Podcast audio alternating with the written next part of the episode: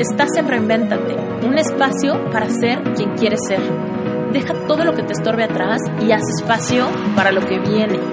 En este podcast vas a escuchar temas de amor, familia, cuerpo, salud, emprendimiento, dinero, espiritualidad, todo aquello que marca tu vida. Si tu vida hoy en día no es exactamente lo que anhelas, tú puedes reinventarte. Acompáñame en estos episodios. En algunos te hablaré yo sola de cosas que han marcado mi vida. Haremos reflexiones y trataremos de implementar herramientas de life coaching para que puedas lograr todo lo que anheles. Y en otros episodios vamos a contar con invitados increíbles que no te los puedes perder.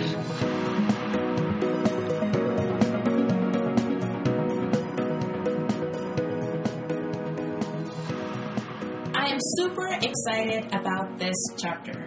Not only because it's the first chapter we do in English, but because the guest is my husband. And he has an awesome story that I'm very excited to share with everybody. It's very inspiring, it's very down to earth, and I think that is going to be very easy for a lot of people to relate to a bunch of feelings and challenges and things that happen when you're trying to reinvent yourself. So, you guys know that he's my husband, but I'm going to tell you a little bit more before we start this episode. Brent Ramela is pretty average, but he didn't want to stay that way. He got married young. He spent most of his 20s fighting for a relationship that ultimately didn't work out. He was devastated, and as you do with this sort of things, he started looking back and evaluating the previous 10 years. He discovered that though he had acquired some interesting skills, he had always played it safe. Safe job, safe house, staying in the supposed safety of a marriage, even though it was failing. After much reflection, Brent decided that even though he tried to play it smart, play it safe, he had nothing to really show for the past decade. This is when he decided to take a big chance to bet on himself. Brent always had wanted to be a helicopter pilot, and after his divorce, he was no- there was nothing to stop him. He decided to be a little risky, and the decision played off big. When did you know at first that being a helicopter pilot was a good idea? Uh, I think I kind of knew all along that it was a good idea. Um, you know, I I really enjoy performance uh, and thinking. Um, you know, I've been a ski coach and a whitewater guide and all this other stuff, and it kind of is in the same realm where you're doing something that's very active, very action, requires a high level of thought. Um, but I've also really liked to fly, and uh, you know, it's being a helicopter pilot seems like a, a, good combination of all of those things. I think the thing that kind of kept me out of it for years was just kind of the cost for entry. Um, you know, it's just really expensive to to learn, and so it's kind of always been out of my mind as far as uh, you know. I thought it was impossible to to have that kind of money. Um, so when it kind of became a good idea in my head was when I was just like, well, you know what. I spent a lot of money over the past 10 years on just stuff that didn't even matter. So uh, I'm going to start spending that money on myself and my future. Yeah. Yeah. So I feel like like a lot of people struggle with that, with having dreams that seem too impossible. Right. Right? And money is like one of the biggest obstacles that we encounter when it's when it's time to pursue a, a dream. Yeah, for sure. You know? So I don't know, like if you could go back in time and talk to you yourself when you had the idea, like yeah. what what advice would you give yourself at that time where it seemed impossible? Um, that's a really good question. Uh, you, you know, I think it's kind of a misnomer um, and, and widely believed that if you bet on yourself, you're being a little bit selfish. You know, um, back um, when I was in my previous relationship, I, I really felt bad that I wanted to commit $100,000 or more just to myself. That I wanted to go and get something for myself that though it would end up in a career and you know a, a really good paying job, something that I really love doing, that I am taking one hundred thousand dollars of our money for me, you know. Mm. And so if I if I could go back and give myself um, a bit of advice, it's that betting on yourself isn't selfish. Um, taking hundred thousand dollars or however many dollars it is, and and really putting it on yourself, investing in yourself in a future and a career, isn't selfish. And if somebody in a relationship like that is going to tell you that it is, they're the ones actually being selfish um, because uh, you know. It, you know, like I, you kind of read in my intro, you know, I done a lot of things in ten years, and none of them really made made a difference. Um, and in these two short years that I've been betting on myself, it has. And so I just don't think that. I think that if I could go back and, and talk to myself, it would be bet on yourself. It's not. You're not being selfish. It's not a bad thing. It's a good thing. Okay. So this makes me want to talk about limiting beliefs, and you know I geek over this kind of thing. Always. So, and everybody knows it by now with the epi- the previous episodes. So, when it comes to limiting beliefs, I like to like dig a little deeper deeper and find out if the limiting beliefs came from inside of you or from so, like your social environment you know, like marriage, parents, friends, uh, culture, because some limiting beliefs have to do with what we see around us, like mm-hmm. happening for our friends or like happening with our partner or that happen in the lives of our parents. But some other limiting beliefs are kind of like stories we made for ourselves, like that nobody knows about. And we just decide what is possible and what is like not possible for ourselves. Right. So what what was it in your case? Um, for me, the the limiting belief. You know, I'm a I'm kind of a typical middle kid. Um, you know, the older brother, sandwich boy, a sandwich. I don't know what that's supposed to mean, but sandwich boy. I prefer torta man. so in Spanish, when there's like three siblings, and then the middle one is the sandwich oh. because it's in the middle of two of two, like your older brother, younger brother are the bread, and yeah. you're like the, the middle kid, so you're the sandwich boy. Yeah. That's awesome. Sounds delicious. yeah, um, the best part. So as the, the as the sandwich boy, um, you know, I'm kind of the, the typical middle kid where I'm pretty eager to please, pretty um, attuned to other people's needs. Uh, you know, I, I, really have kind of um, won my friendships through service and through making sure other people had what they needed.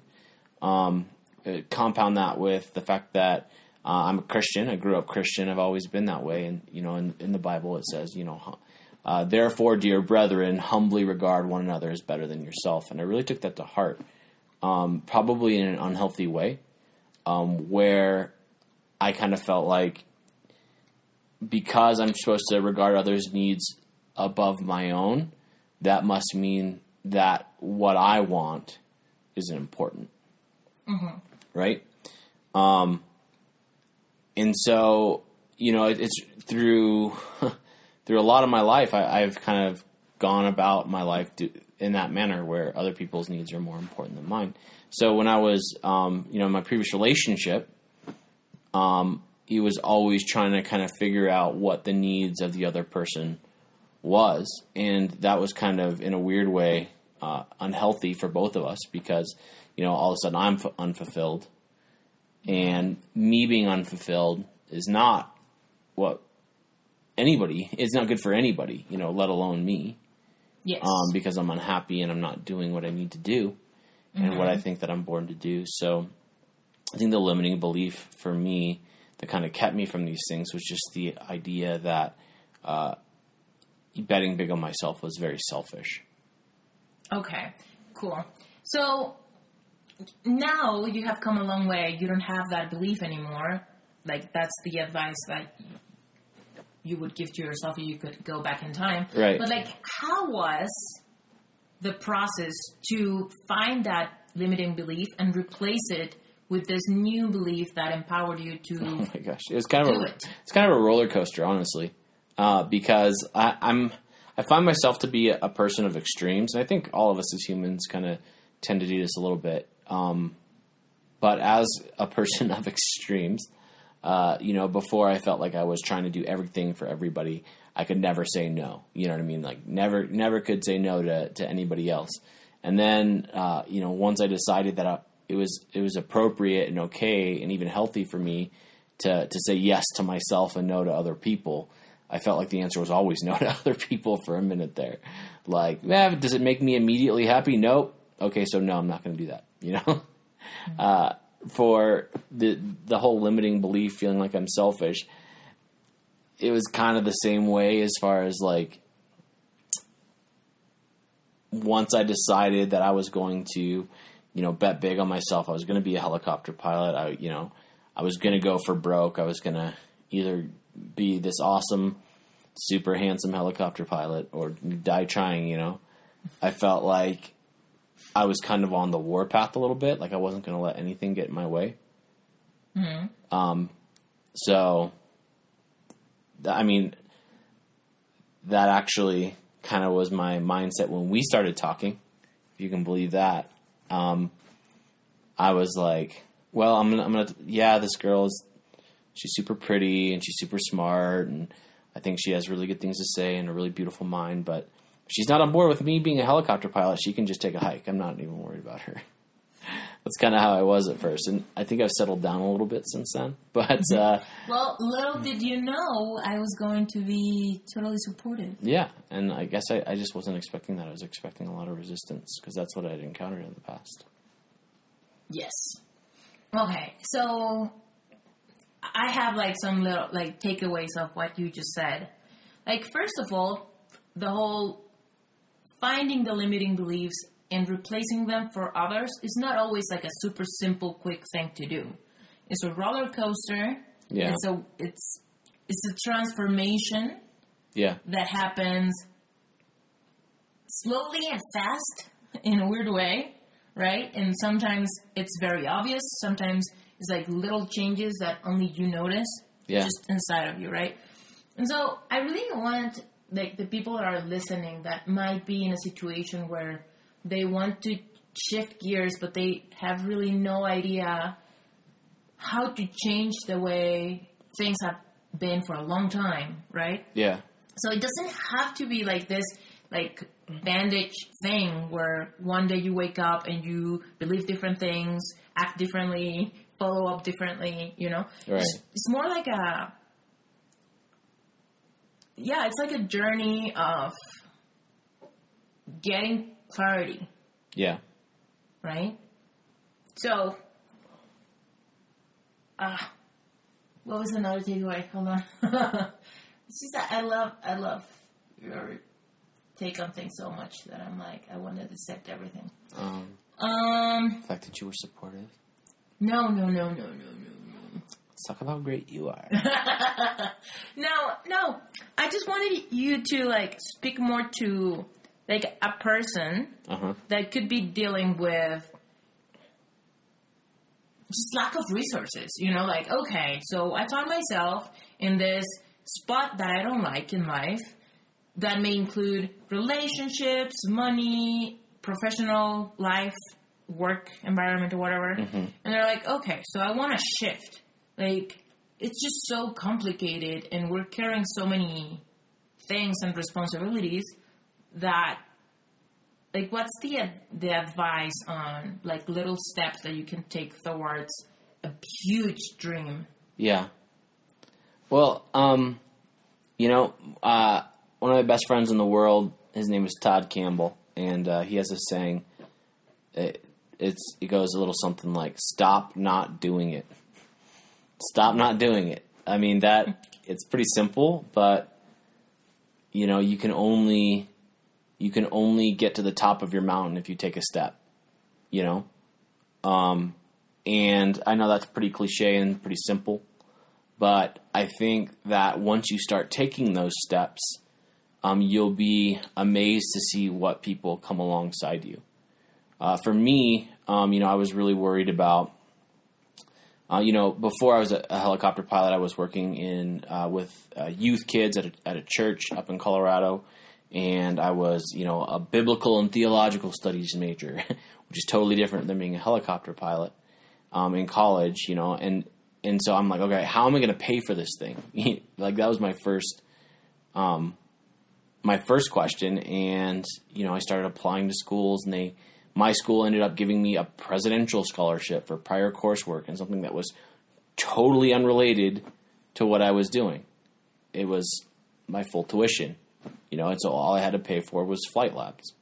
Um, so I was able to get student loans, and then when uh, you know I was in school full time and student loans weren't coming very easily, my family came alongside me and was able to help me out and secure the rest of those student loans. Something I never expected that they would be able to do or be willing to do the thing is, is that it, that once other people see your passion, I think they honor that.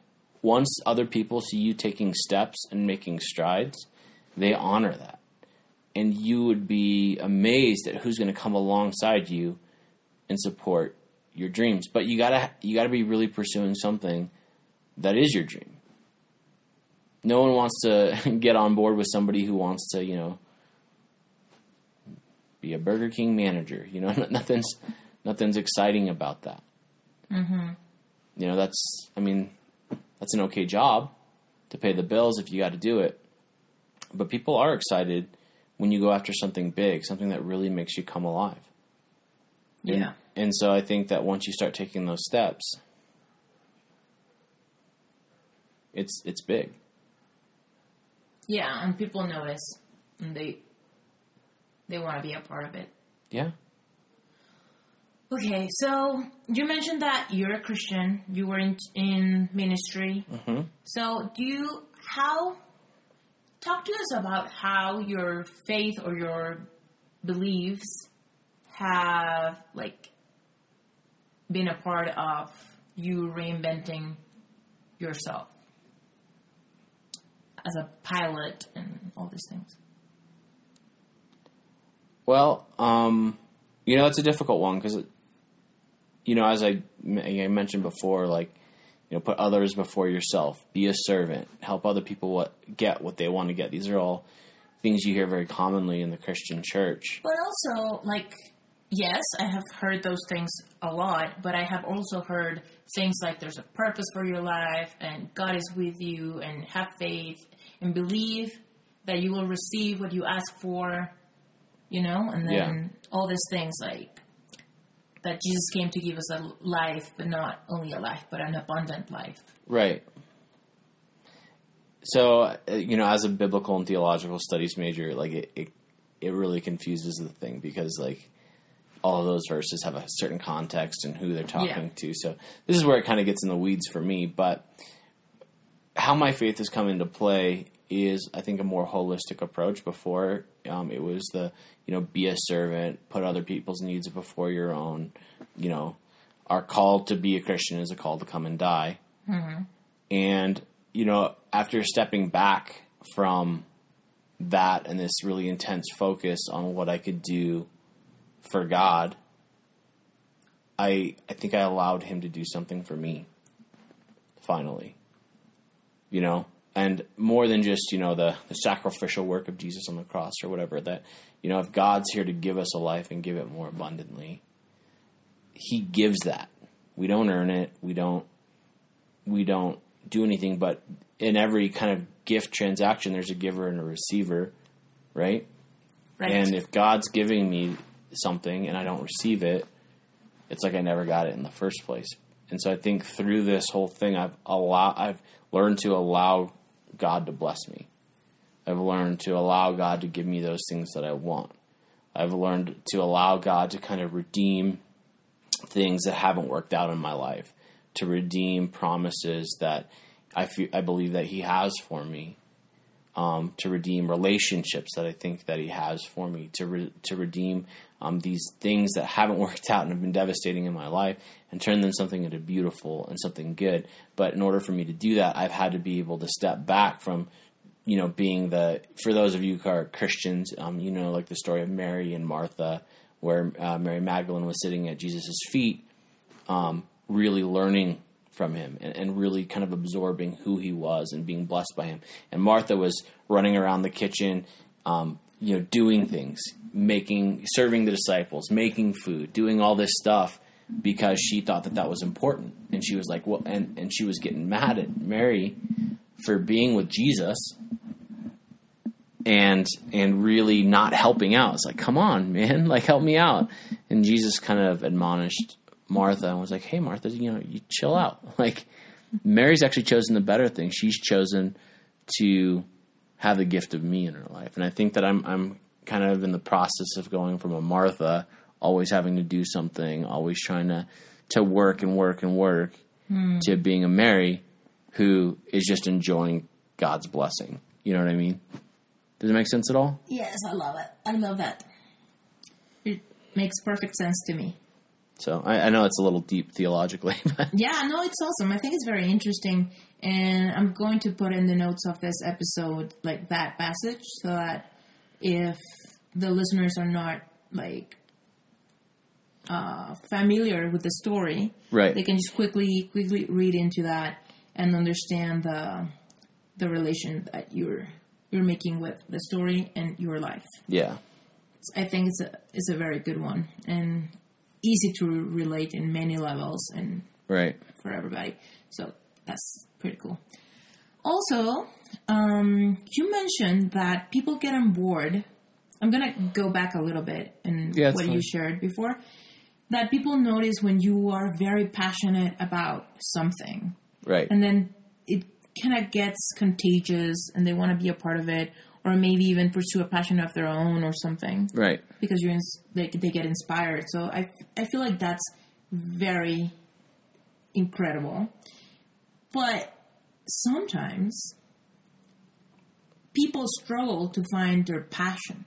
Right, and they don't really know like if hobby is a passion, like right, a dream that is impossible to get is a passion, but maybe they haven't even tasted it yet. Like, and I feel like you are a very good person to talk about passion and how it feels like. yeah. Um, you know, I, I think that especially so I'm at the at the upper edge of millennials. Yeah. Um, I, I really hate to be called a millennial because of all the the trash people talk on them, but um, you know there there has been widely said that millennials have the sense of entitlement um, and the sense that things should just be given to them, and I I don't really agree with that so much. I think that millennials are kind of a product of their how they've been raised.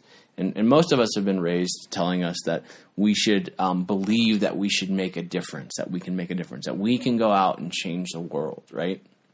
yeah. And that we should find some, you know, find a job that you love and you'll never have to work a day in your life. Like, whoever has heard that?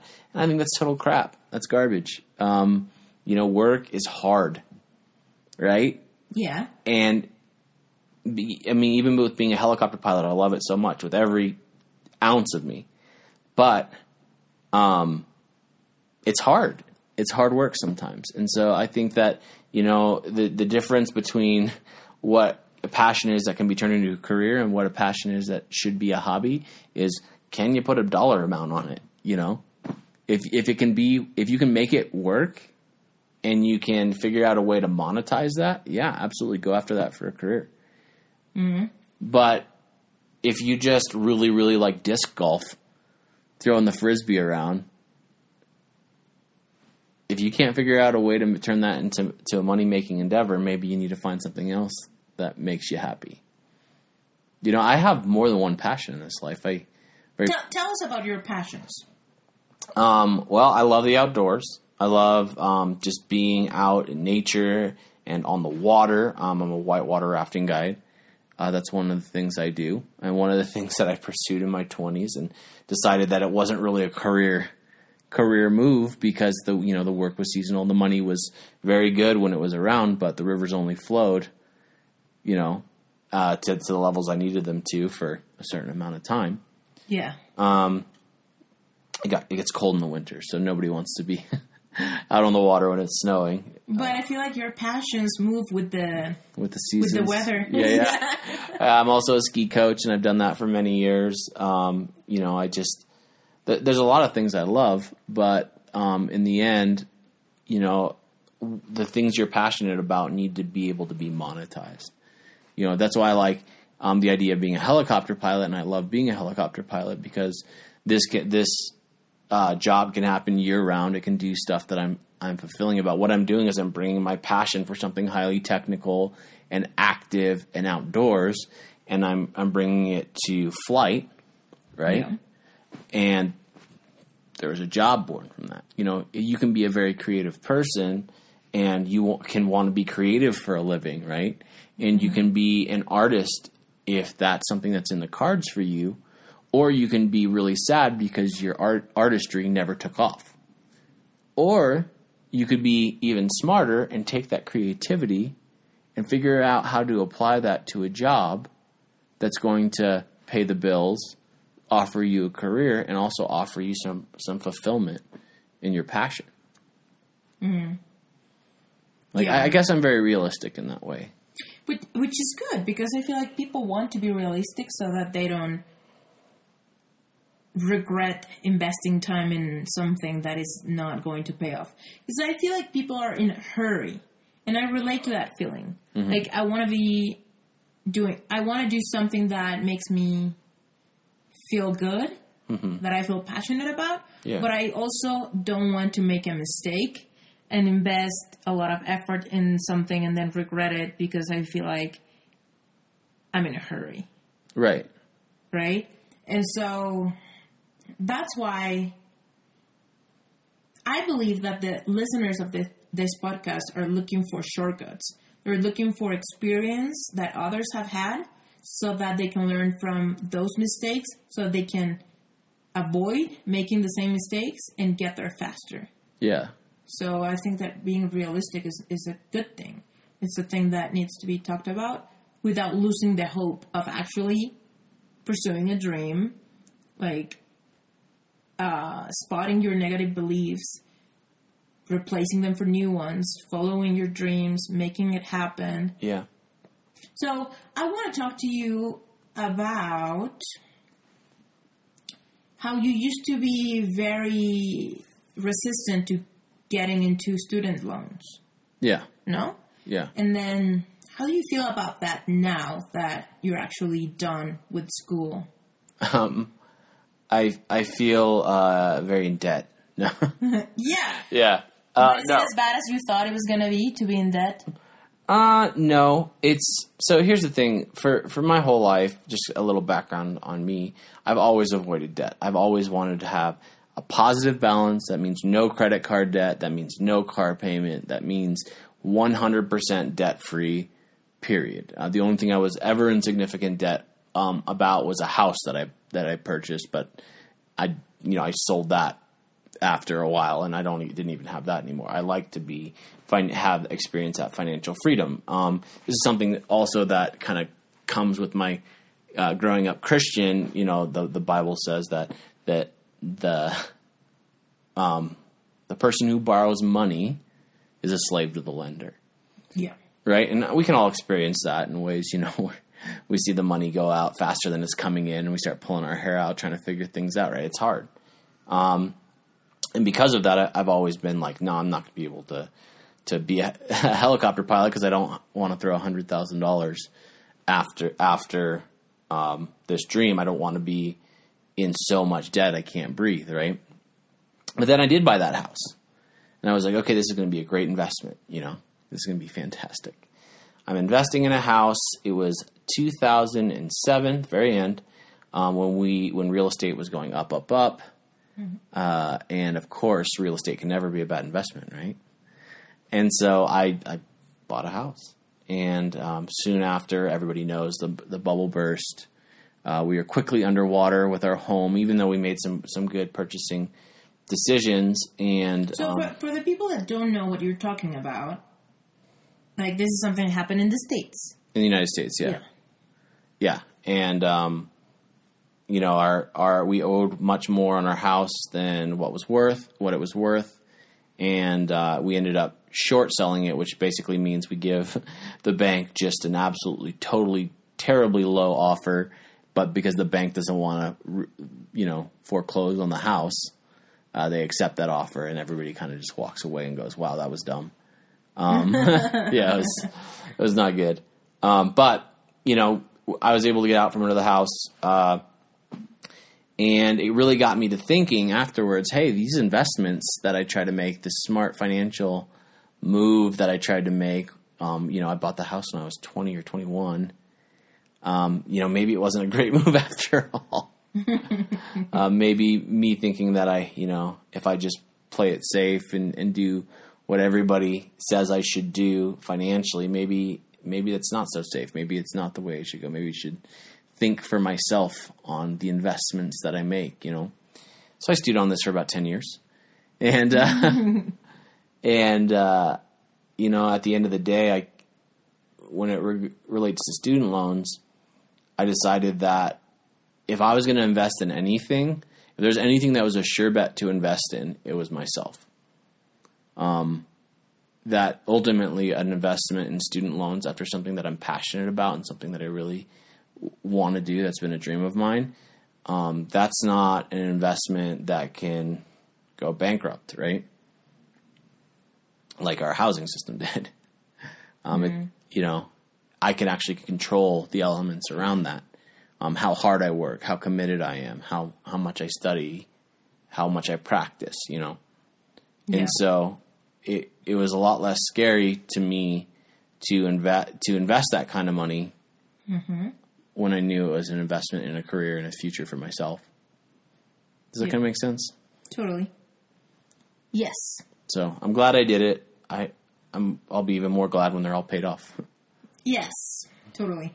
So okay, so you decided to invest in your future, get into helicopter school, and you just finished. During these two last years, what was the hardest thing? Like about helicopter school? Just about this season of your life, like going back to school after so long, after all these experiences being married, working, being a youth pastor, you know, all this stuff, and then going back to, to school, not being able to work, all these things. Like, what, what was the biggest challenge? To remain motivated and motivated okay all this um, I think the big challenge uh, kind of goes back a little bit to the student loans. Um, you know, not being able to work or, or, choosing not to work and focus on on being in school full time and really being committed to this helicopter thing. I mean, that's that was pretty daunting for me. You know, like I, I mentioned, I would like to always be on the on the green side of of the the balance book, right? And yeah. so it was hard um, seeing, you know, going further and further in debt and further and further in debt and further and further in debt, and and knowing that I'm going to have to pay for that later on. Mm-hmm. Um, but the thing that kind of kept me motivated is kind of constantly setting. You know, flying helicopters is pretty fun, mm-hmm. and being able to to fly, you know, three or four or five or however many times a week, and mm-hmm. be up in the helicopter is a really easy reminder mm. of what you're doing and how fun it is. Yeah. You know, and, and so what the goal is, and what the goal is, right? And so, um, you know, I I found myself many many times uh, during flight training spending you know an hour or two on the the job postings website checking to see what these people made to make sure I could make enough money to pay this thing off. And I think that's a kind of a silly way helped keep myself motivated, you know. Yeah, no, I think I think it's it's a good thing because you keep it's kind of like visualizing what is coming for you. Oh, absolutely, yeah. And which is totally like a success habit. Is it a success habit? It is visualizing the future. I mean, I knew that. Hola, esta es una mini interrupción solamente para pedirte un súper favor. Puedes ir a iTunes y dejarme unas estrellitas y un comentario Dime qué te está pareciendo este episodio o todos los demás. Déjame un review, dime si quieres que aborde algún tema en específico que te gustaría escuchar. Mi intención es generar contenido relevante que realmente nos mueva a ti, a mí y a muchas otras personas a seguir reinventando nuestras vidas. Así que si me dejas este review, me vas a ayudar a seguir generando contenido y a que este podcast sea viable. Muchísimas gracias por tu tiempo. Seguimos. And the reason why I ask you this is because sometimes, okay, we decide we're going to pursue this dream that is big, but it's worth it, and all of this. Mm-hmm. But we don't think about the teeny steps, the teeny billions of steps Yeah. we need to take to get there. And so, in the step a million and four hundred and seventy-two, the we're like, ugh, what am I doing this? Like, Yeah. you know, like you kind of forget the whole reason and the motivation dwindles and Right. the desperation, anxiety, impatience, all of these things just crawl on us, no? Yeah. And so that's why I was asking you, like, because and and it's a good thing that you had this like reminders, like every time you got in the helicopter, and then it was like a reminder. Yeah. Sometimes like the dreams are slower, or like the reminders are not as concrete. Yeah. You know? For sure. and then you need like the person pursuing the dream needs to be very thorough to do certain things to keep the eye on the prize Right. like visualizing Right. what is coming for you if you um, keep at it or Yeah, keep, absolutely. keep fighting or, Yeah. Constantly keep casting the vision, the goal in front of you, so you know what you're chasing after. Yeah, yeah. So, like, when I talk to people who are struggling with this, I'm always like, you need to be very clear on what the goal is, and Right. like, even like, try to picture yourself as if you're already doing it and how it feels like. Like, how do you see yourself? What's your daily routine like? And are you on board with that? Does that excite you? Yeah. Can you like feel the excitement that you are going to feel in the future? Yeah. Because if you do, then you keep motivated and You know, so there. So I started class with about 50 guys, yeah, and only six of us graduated. fifty to six. Yeah. Really? Yeah, um, it was it was kind of nuts, um, and it, and some of them fizzled out because they, you know just it wasn't for them. They didn't have the aptitude for it. Yeah. Others fizzled out because um, you know they, they ran out of money or they they worried too much about the money um, part of it, and so they just they couldn't handle it and they went to work in other areas. Um, but I would say most fizzled out because they just wanted to have fun. They wanted to have a good time of it. They wanted to get up in the helicopter, fly around, land, walk away, have a few beers, and do it the next day. And and that's not how it works in, in the aviation industry. Um, my my instructors always said to me that they never ever had a doubt that I would be an awesome pilot because when they told me to learn something, I came back the next day and I knew it inside and out. And and the reason I did that is because in my life I've discovered there's only one thing I really can control, and that's how hard I work at something. That I may have an aptitude, I may not, I may have a good helicopter, I may not, I may have a good instructor, I may not, I may have a bad day, I may have bad weather conditions. These things are all out of my control. The one thing that is in my control is how much work I put in before, during, and after anything. And I worked harder than anybody else there, I think. Maybe. You know, those other six guys, they probably worked just as hard, maybe harder. But the the thing that makes the difference between people who succeed um, and people who don't, at least in the helicopter world, is the the people who are willing to work until they until their brains bleed, you know, Yeah. to study and keep at it and keep at it and keep at it. And that's really, I think, what kind of set me apart from some of some of the other guys that didn't make it was the fact that, man, I was not going to to fail because I wasn't willing to put the work in. Yes. Yes. Totally. So yeah, this is this is also like a I want to do a takeaway now from what you just said. Yeah. Like perseverance is key, Oh yeah. and just like work hard. It's just different when you work hard at something that has been um, imposed to you, and when you're working hard at something you decided and something you're very clear you want to to do and all of this. Yeah. It's a lot easier to stay motivated. That's for sure. Yes. It just means something different. Mm-hmm. No? When when it's something that you really, really want and and then you're willing to put in the work rather than than procrastinate or have fun or all of this. And I want to share like just a little bit of how like this is being re- I'm relating to this.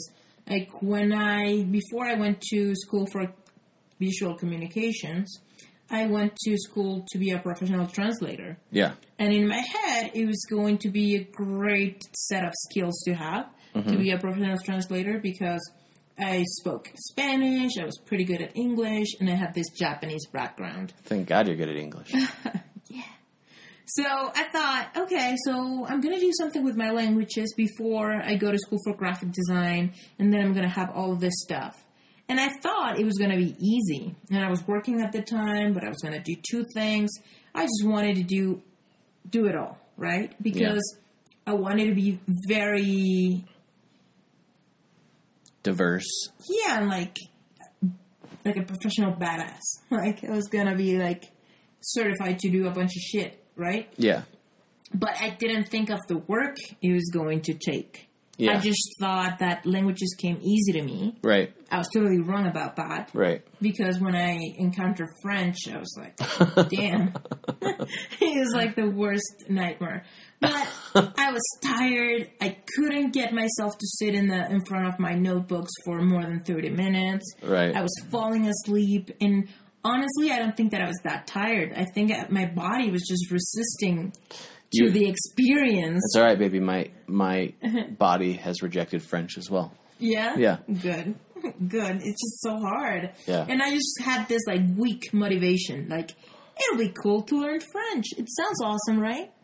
Why not? I'm gonna do it. No. That was not enough Yeah. to put in the work, to learn, to do the all this like stuff. Because in the end, Understanding the grammar and verb conjugation, all this stuff was a pain in the neck. It was horrible. well, and because in the end, you just that's not something you wanted to do. Exactly. My motivation was weak. Right. I was just like, it's gonna be cool. I'm gonna be able to say that I speak French.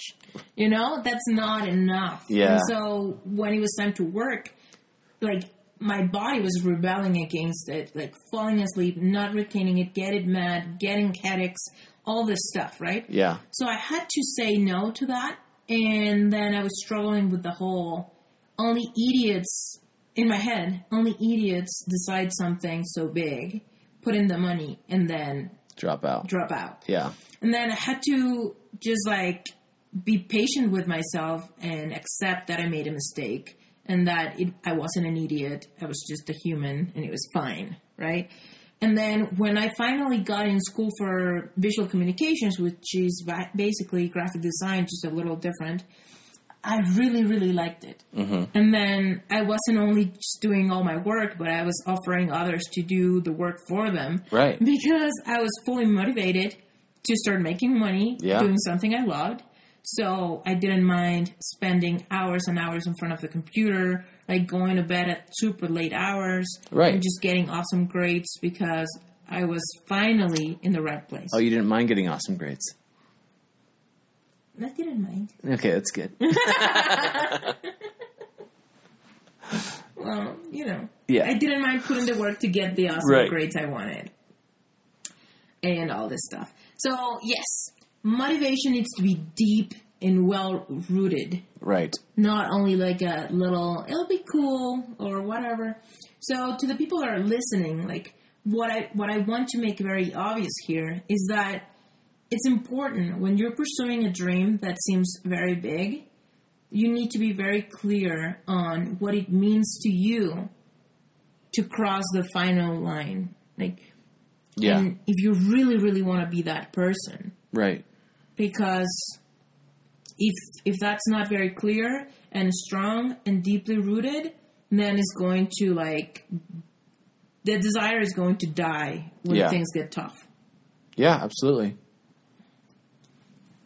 Cool.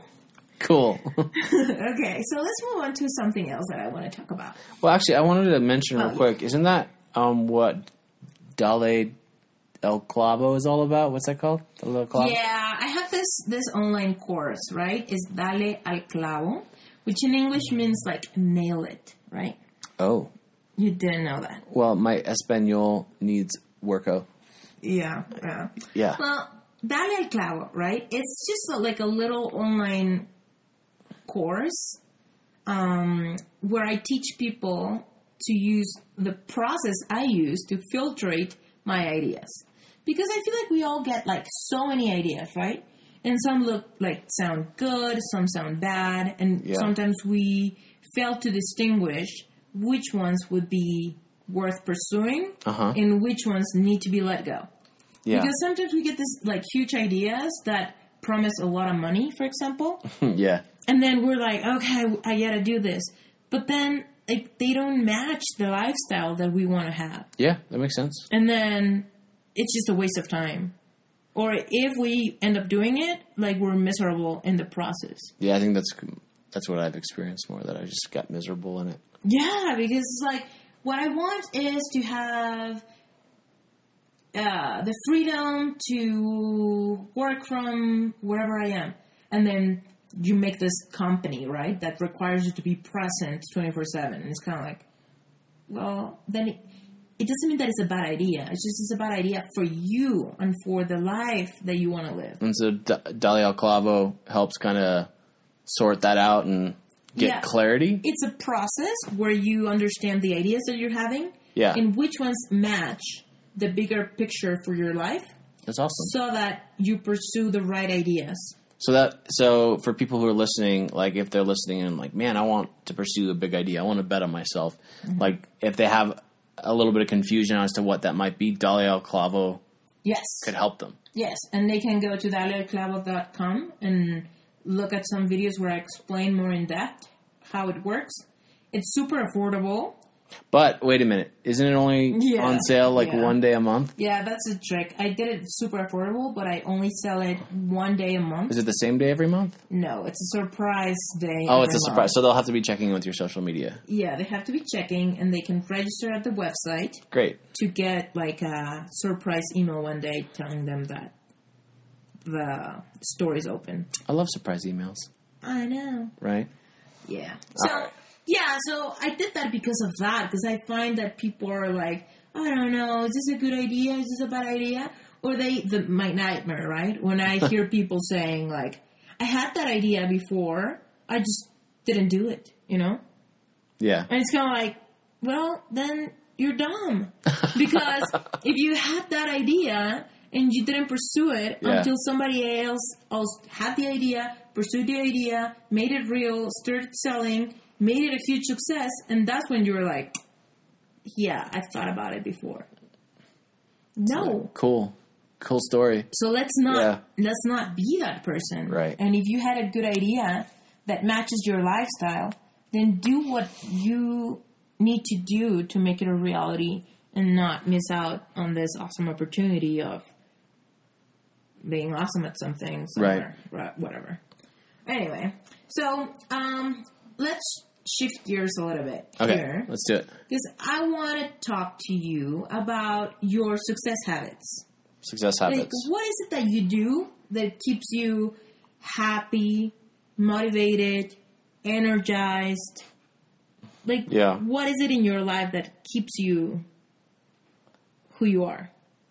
Uh, you know, that's we probably have a whole other podcast about that. But um, you know, for for me, I have a lot of people in my life that are like over the course of years mm. that are just not happy.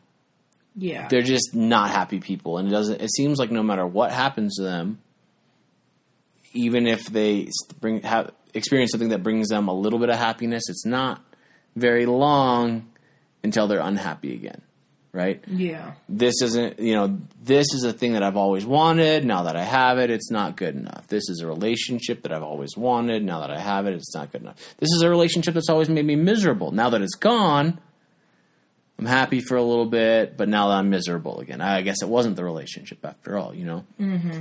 And the common thread in all of this, these things that I discovered was that everybody was always depending on something else, someone else, a different circumstance, a different job, a different career, a different place to live, a different set of friends, a different body, a different whatever to make them happy. They're dependent on something else to make them happy, Yeah. right? And that something else always lets them down. It always lets them down. The perfect family, the perfect career, the perfect amount of money, the perfect body, the whatever mm-hmm. is never really going to make you happy because it never made those people that were in my life happy. They always set something out. So, this has led me to two conclusions. One, happiness can be found in the pursuit of something, right? People seem so happy when they set a goal and they were achieving these milestones, these uh, these little markers they had set for themselves to get to that goal, and that made them very happy. Yeah. So, what was really making them happy? The thing or the pursuit of the thing? It was the pursuit of the thing, right? The and journey. The journey, right? I'm a big process guy because of that. Like I really enjoy camping, and Esther can attest to this because I have all of my little things and I set them out all nicely and I line them up and I make sure that I have all of the things that I need and I take you know hours setting up my camp just so because I really enjoy that. I really enjoy the process of things. So that's kind of spilled over into the rest of my life where you know when i went to helicopter school i knew that this is where i wanted to be. I wanted to be a certified flight instructor instrument and i wanted to teach um, at the school that i was was attending. Um, but i knew that that wasn't what was going to make me happy is all those little goals along the way. And so it made me really savor those goals you know? I'd be I'd find myself after passing a, an important stage check, which is through the school, or a, um, a check ride, which is through the FAA, the Federal Aviation Administration, the government. yeah. And uh, I would be sitting in my my 4Runner afterwards, after I had passed, right, and just just trembling with joy, you know, like I did it, like oh my gosh, this is so incredible, and really kind of embracing that moment, right, because it was part of the process, it was part of the journey, right. Yeah. I'm not, you know, you're never going to arrive at happiness, which leads me to my second thing. You got to choose happiness, right? Yeah. In every situation, you know, um, of course, I'm going to Christian geek out on you a little bit. Um, the Apostle Paul um, was a guy who was considered to be like the greatest miss- missionary in, in Christian history and wrote most of the New Testament. Um, he said um, something to the effect of, you know, I have learned to be content in all situations, you know, whether hungry or full, whether rich or poor, he's been shipwrecked, beaten, um, thought they thought he was dead a bunch of times. He's been bitten by poisonous snakes. He's been stoned. Like this guy says, I've, I know how to be content. I've chosen to be content. You know what I mean? That's that's pretty heavy. That's pretty heavy stuff. Yeah. Um, but it, it was a choice, you know? Like, I truly believe that nothing can make us happy except for us. You got to be, and, and that's kind of a heady thing to say, but I think that real contentment, real happiness comes from deciding I'm going to be a happy person. I'm going to look for the silver lining. I'm going to, you know, in all things, I'm going to choose happiness. I'm going to choose joy. And that's really hard in some situations. And that's really easy in other situations. Um, and I think the difference between happy people and unhappy people is the ability to find that silver lining in all situations, the ability to choose happiness and to really enjoy the process of getting there. So that's how I do it. And maybe it's just a mental trick I play on myself, but I'm pretty happy, so I like my trick. Yeah. Yeah. Totally. So this made me think about something else. So it happened to me that when I found myself not being happy and I kind of like was feeling very miserable, not just mm-hmm. not happy, then that's when it occurred to me that I that I was able to change my life, change my future, and start from zero and just build it build it again. Right? But when this happened I realized that I didn't really know a lot about myself. I didn't know what was make what really made me happy, what were my my my passion, like my little hobbies, the things I enjoyed, things quirks about myself. I didn't really have them clear in my head. Right. And so for you, I feel like you are very you really know yourself, like how you like things, like what you like to eat, where you how late you want to stay up, how early you want to get up, like how you know that kind of thing.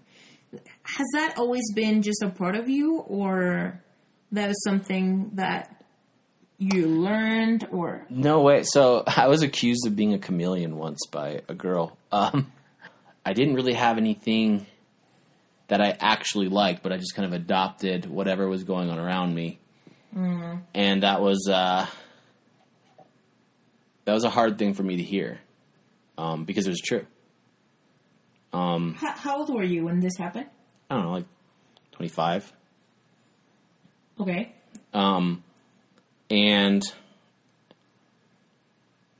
I thought about it. I was like, screw you, you know, of course, immediately. I like Yeah. things on my own. Um, but I think she was right, actually. I think she, um, I was so worried about um, what other people thought of me, of having people like me, of not being alone in this world, like having friends, you know, that I was just kind of willing to roll along with most anything um, even if I had no real interest in it. And you know, I had a lot of fun in doing other things that weren't really in my wheelhouse of interest. You know, it just it wasn't really me. It wasn't really things that I valued that I thought were important. Um, a lot of times it wasn't the way I wanted to treat other people, but I just kind of jumped on board. It wasn't things that I, I wanted to go along with, but I did, you know, to, to have friends and to seem relevant. Um, but I kind of, I think, kind of through after that, after she had said that, um, I kind of started examining, like, well, what is it that I really do value? What is it that makes me happy? Like, rather than being a chameleon, just being, you know, going along and taking the taking the color of whatever was happening around me. What was important to me? What were my negotiables? What were my non-negotiables? What do I, am I okay with being agreeable about, and what am I not okay with being agreeable about? And I would rather stand up and say, no, I'm not about this, you know. Yeah. And kind of through that process, uh, I've kind of formed a lot better idea of who I am, you know, mm-hmm.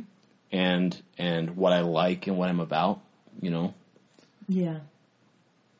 Like I used to um, go out a lot and, and go to, to bars late at night and go dancing and, and all this stuff, right? And and it was something that um, that girl really really enjoyed. And I was like, oh, okay, yeah, I love it. I'm into it. Yeah, let's go do it. You know, it's no big deal.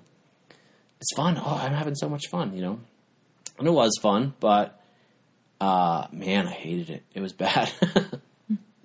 it was. I had some. I had some fun for sure, but more often than not, I'm just standing there at one or two a.m. like about to fall asleep, standing up. You know, having spent you know sixty or eighty or hundred dollars out that night on beer that I could have spent like twenty bucks for at home, and just like, oh man, this is this isn't good. This isn't. Yeah, I feel know? like there's a line, no, between being willing to try new things and Oh yeah, and like just experimenting and the line like the fine line between that and also knowing what you like and what you don't like Right. and not compromising you. Right, and and that's that's the point, right? Like, um, I want to try most everything once. You know what I mean? But it doesn't mean I have to try it twice. Yes. it means you know that I, I want to be open to new experiences in my life, but I also don't want those new experiences to come at the expense of who I know that I am. And so that that's kind of where I've landed. Like I'll I'll try things, but if I'm not about them, I have no real obligation to to act like I am. You know. Totally, totally. And also, like, I want to bring it to more, more little things because I feel like that's also like a key to success Yeah. to know how you work. Not only with with those like bigger bigger things, bigger compromises, or whatever, but also like how you study, like how it works for you right? Because I feel like sometimes uh, when we want to pursue a dream or be an entrepreneur or all these things, you get to know you and how you work better. Yeah. Like, and I'm telling you this because I, I feel like for the bigger part of my life, I always struggle with being a night person and not a morning person Uh huh. because I always felt like I was judged by by I don't know working better at night when society says that morning you know you have got to work in the morning and you know Yeah. and you got to be normal and you got to be an adult about it Right.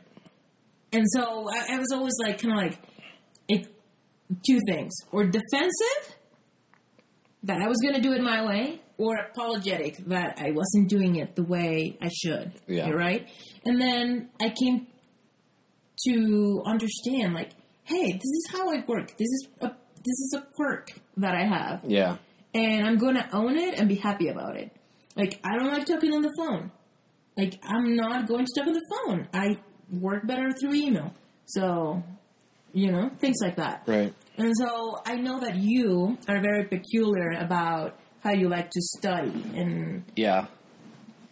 Uh, well, the first thing is is that I'm.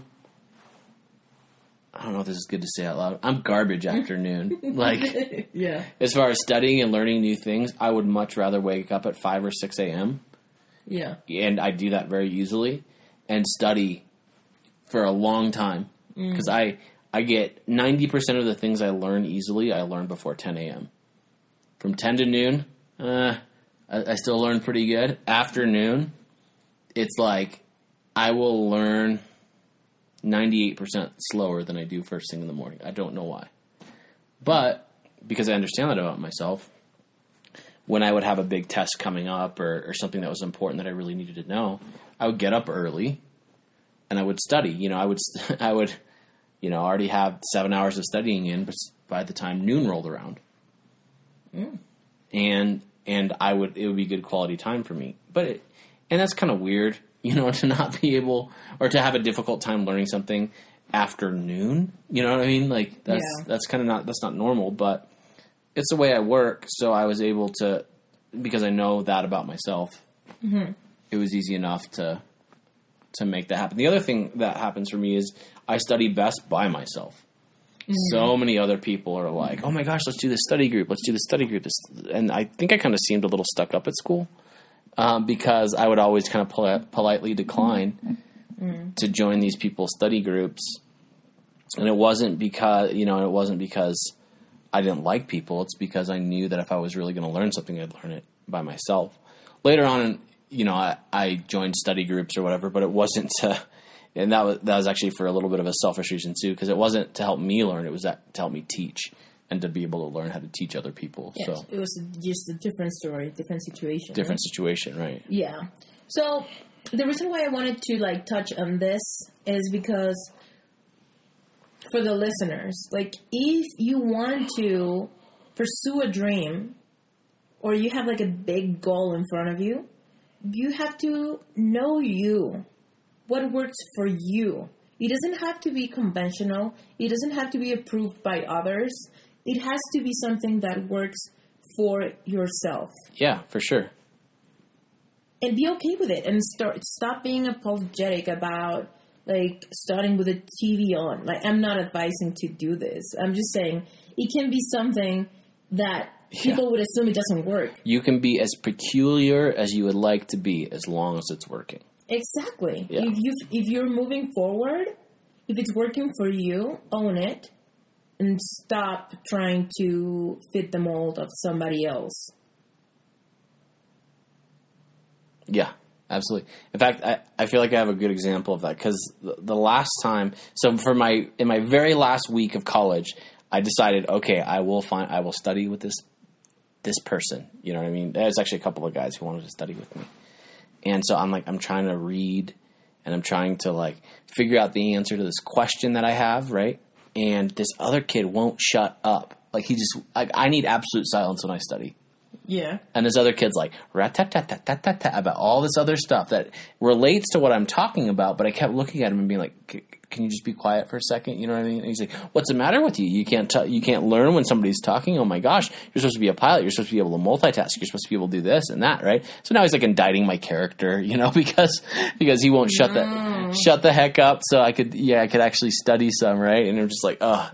I made the right choice my entire college career to not study with anybody, you know, because because I, I can't focus, you know. If I if I am going to be completely focused, I have to have silence, you know. Uh, as far as for learning in an academic setting, See. and so, um, yeah, it was just so funny. But here's the thing: he's like indicting my character, telling me, "What's the matter? You can't you can't do two things at once. You can't do this. I can do two things at once."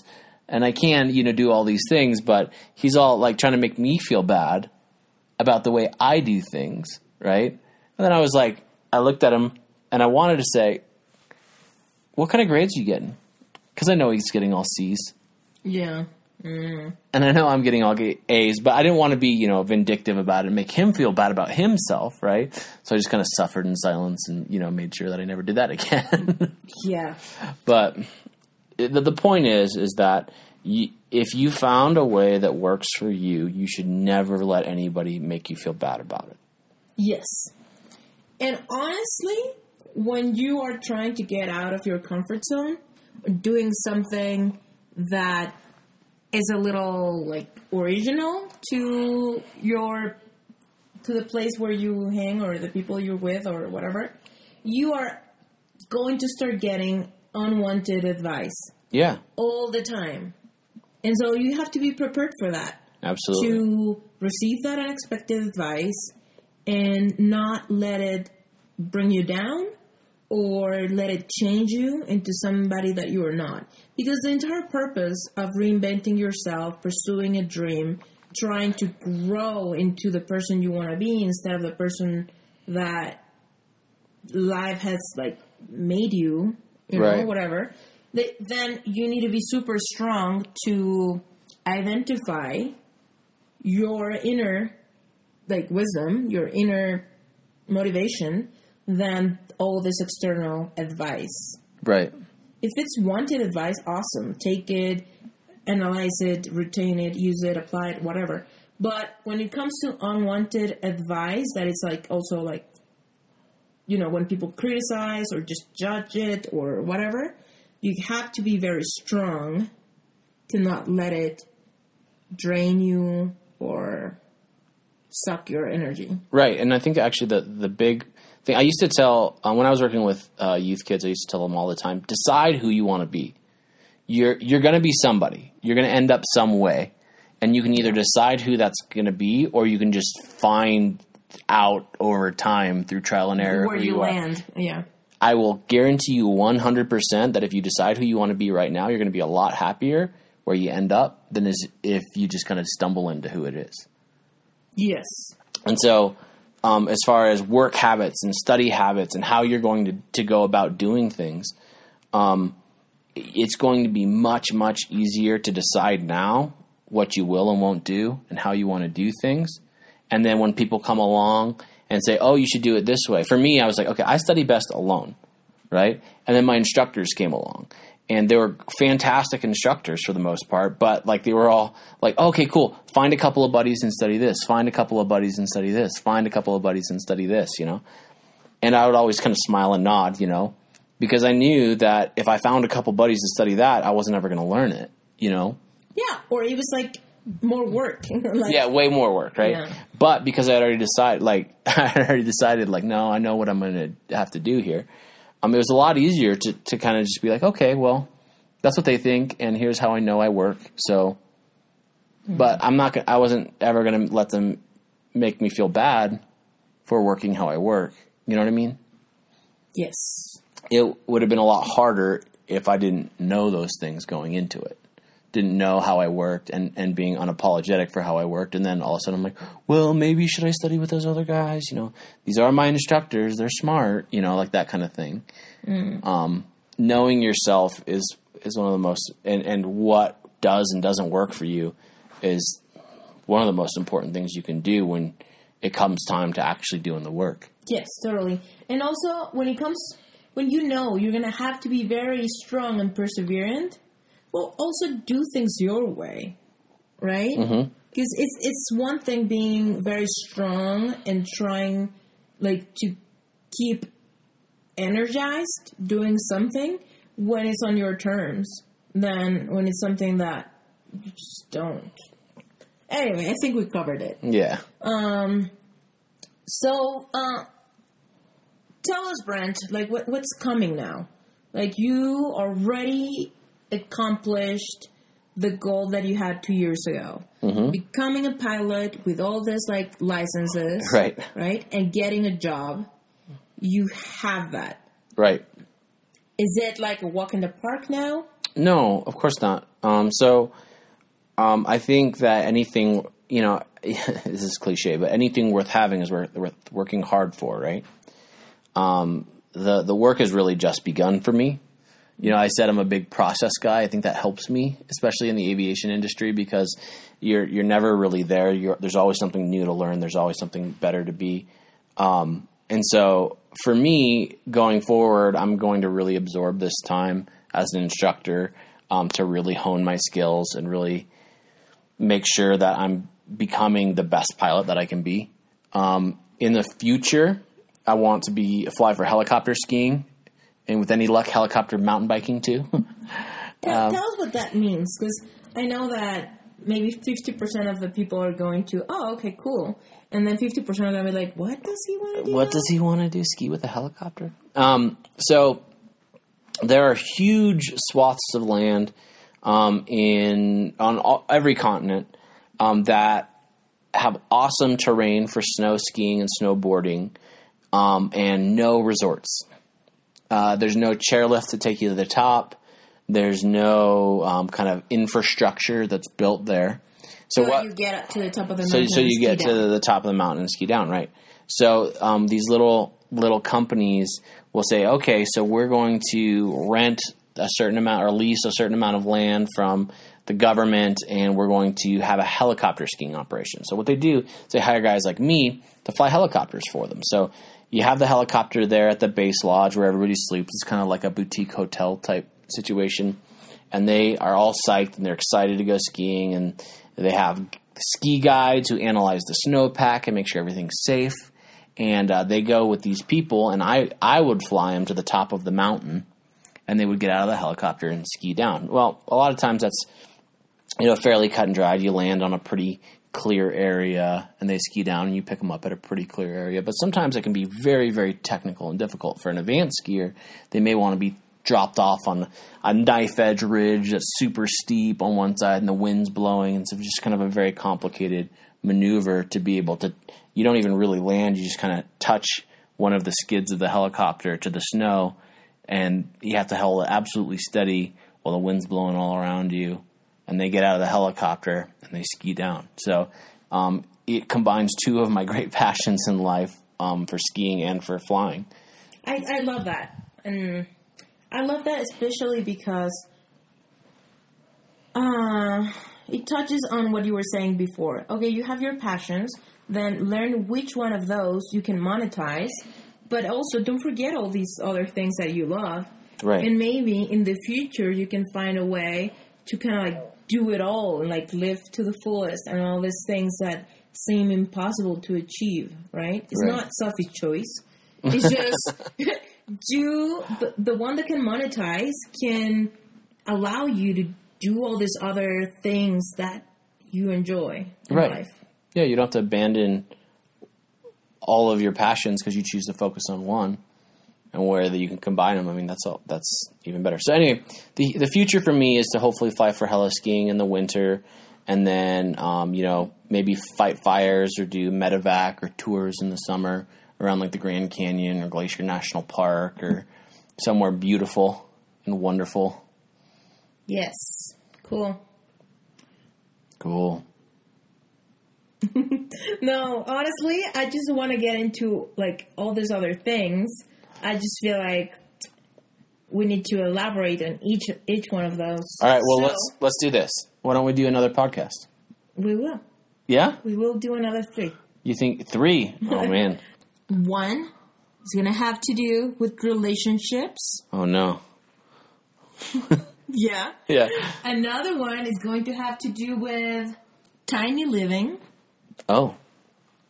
Yeah. Yeah. Living on your own terms. Okay. Cool. It's gonna be awesome. Yeah. And then I want to do another one on the science of teaching. Oh yeah. Yeah, because I feel like you you're very good at that, at teaching and sharing what you love with other people's that people that just Also are having a hard time with it Yeah. or yeah. whatever. It's true. So I feel like those are going to be very interesting, but we needed to start with this one that overall overall shows people what you're about, what's going on with you, and why. Why you? And why you're so into me? Yeah. Yeah. So if people are wondering, yes, we we got married, and we are going to get married again. She keeps making me do these things. So I'm not sure when I'm releasing this this chapter, but maybe we haven't already married twice by the time you listen to this. I'm planning for the third, I suppose. Yeah, we're mm-hmm. planning for the third. I believe in like deciding for the person you want to be with every day. Yeah. So here it Perfect. is. So this is Brent. This is my husband, and stay tuned for the next chapters with him. Thank you, baby, for being on the show. It has been an honor. I feel famous already. Gracias por haber escuchado este episodio. Si quieres saber más de cómo trabajar conmigo, te invito a varias cosas. Por un lado, si quieres recibir coaching personal, tengo varios paquetes que ofrezco en esteriturralde.com diagonal coaching. También puedes ver ahí las conferencias que doy, talleres grupales y te puedes suscribir a mi newsletter. En esa newsletter te van a llegar a tu correo recordatorios cuando haya nuevas entradas a mi blog o nuevos podcasts. Así que si te está gustando esto, déjame tu correo, te prometo que te voy a mandar puras cosas interesantes y nada de spam. Por otro lado, si no conoces dalealclavo.com, te invito a que te metas. Este curso solamente lo vendo un día al mes. Y estoy a punto de subir el precio casi al doble. Así que si te interesa, métete de una vez, regístrate para que te llegue un recordatorio de cuándo va a ser esa fecha misteriosa cuando lo vendo. Es un curso increíble que te va a ayudar a filtrar tus ideas. Así que si todavía no sabes realmente qué quieres hacer o cómo puedes alcanzar tu propósito, este curso te va a encantar. Y lo mejor de todo es que ahí en el home, en dalealclavo.com, puedes escuchar los primeros dos episodios gratuitos. Así que mi intención es que si esos dos episodios te gusten, sepas que seguramente todo el curso completo te va a encantar y es un buen uso de tu dinero. Y por último, plan a de mentoría a emprendedores para que realmente hagan realidad un sueño. Pregúntate, ¿qué te gustaría hacer? ¿Eres un emprendedor? ¿Eres un solopreneur? ¿Te gustaría ser un nómada digital y trabajar desde donde quiera que te encuentres? ¿Eres un freelancer y quieres trabajar desde tu casa? ¿Quieres ser un influencer y realmente quieres propagar tu mensaje? ¿Eres un coach o maestro de algún tipo y quieres empezar a compartir tu mensaje a gran escala? Métete a planastartup.com, conoce cómo funciona este programa y métete. Si tienes cualquier duda, déjame un mensaje, mándame un correo, checa bien la página porque hay un formulario que puedes llenar y yo me pongo en contacto contigo para que podamos platicar, echarnos una llamadita por teléfono y ver si Plan A es un buen match para tus necesidades. Y por último, si eres un emprendedor, si tienes un negocio y necesitas un branding que realmente resalte tu personalidad, métete a rocketcomunicacionvisual.com. Este fue mi primer emprendimiento, es mi despacho de diseño y me encantará poder colaborar contigo.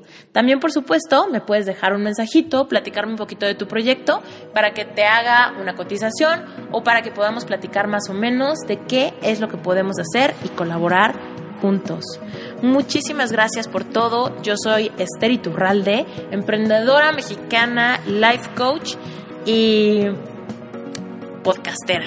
Gracias por haber escuchado este episodio. No olvides dejarme un review y hasta la próxima.